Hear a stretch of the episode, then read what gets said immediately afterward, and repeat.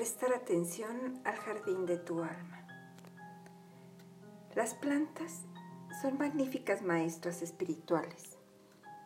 Cuando prestamos atención a sus sencillas necesidades, responden creciendo y aportándonos belleza y vivificante oxígeno. Nos dan a conocer calladamente sus necesidades. Se marchitan, se ponen amarillas o dejan de crecer. Igualmente silenciosas, pero a menudo menos evidentes, son las necesidades de nuestras almas, que pasan desapercibidas durante largos periodos de tiempo. Si ignoramos los requerimientos de nuestro yo espiritual durante demasiado tiempo, aparecen las condiciones de sequía que hacen que nos sintamos agotadas e inertes.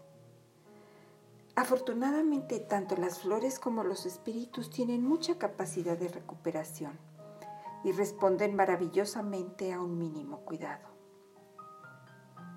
Últimamente yo estaba tan enfrascada en el trabajo que no me di cuenta que la ola de calor estaba achicharrando los geranios y las alegrías de la casa de mis jardineras. Para cuando me fijé en estas ya estaban resecas colmándolas de fervorosas disculpas y de la tan necesaria agua, les rogué que revivieran. Milagrosamente lo hicieron. Basta ofrecer a nuestros espíritus un poco de atención y de cariñoso cuidado para que se muestren tan comprensivos y tan ansiosos por reverdecer y florecer como mis flores. ¿Y qué aspecto tiene el jardín de tu espíritu ahora?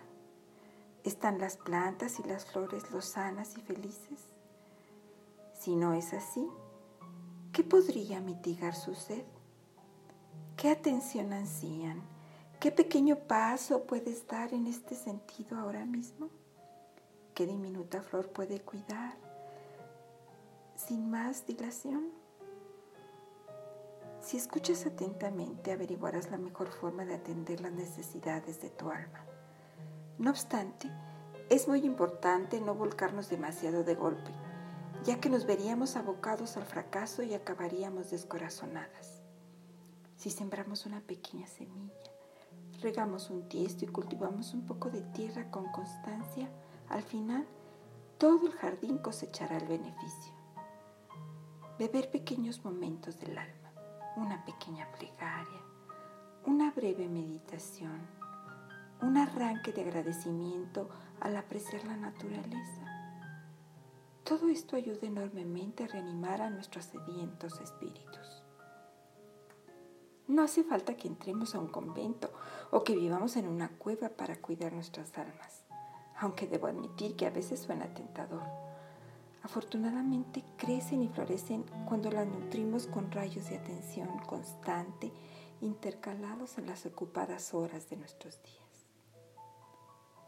pensamiento semilla. Presto atención a las necesidades de mi espíritu. Saco tiempo para saciar la sed de mi alma.